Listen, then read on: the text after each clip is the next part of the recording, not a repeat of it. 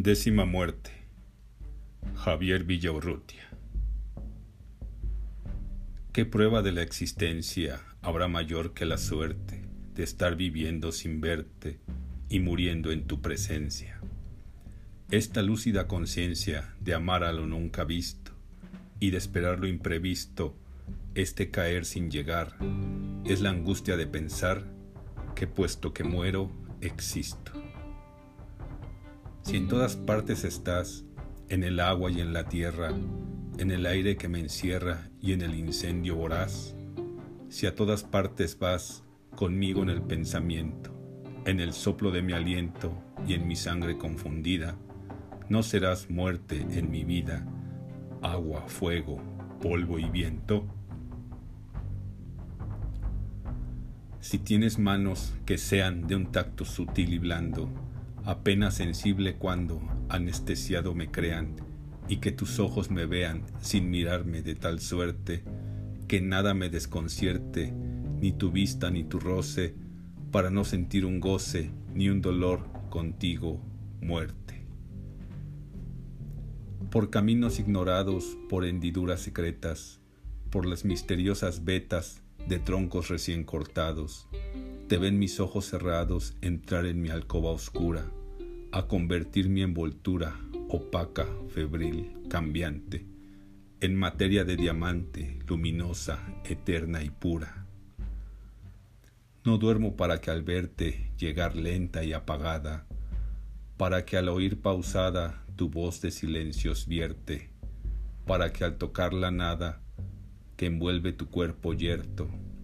para que a tu olor desierto pueda, sin sombra de sueño, saber que de ti me adueño, sentir que muero despierto. La aguja del instantero recorrerá su cuadrante, todo cabrá en un instante del espacio verdadero, que ancho, profundo y señero será elástico a tu paso, de modo que el tiempo cierto prolongará nuestro abrazo, y será posible acaso vivir después de haber muerto en el roce, en el contacto de la inefable delicia, de la suprema caricia que desemboca en el acto, hay un misterioso pacto del espasmo delirante, en que un cielo alucinante y un infierno de agonía se funden cuando eres mía y soy tuyo en un instante. Hasta en la ausencia estás viva porque te encuentro en el hueco de una forma y en el eco de una nota fugitiva porque en mi propia saliva fundes tu sabor sombrío, y a cambio de lo que es mío, me dejas solo el temor de hallar hasta en el sabor la presencia del vacío. Si te llevo en mí prendida y te acaricio y escondo, si te alimento en el fondo de mi más secreta herida, si mi muerte te da vida y goce mi frenesí, ¿qué será muerte de ti cuando al salir yo del mundo deshecho el nudo profundo,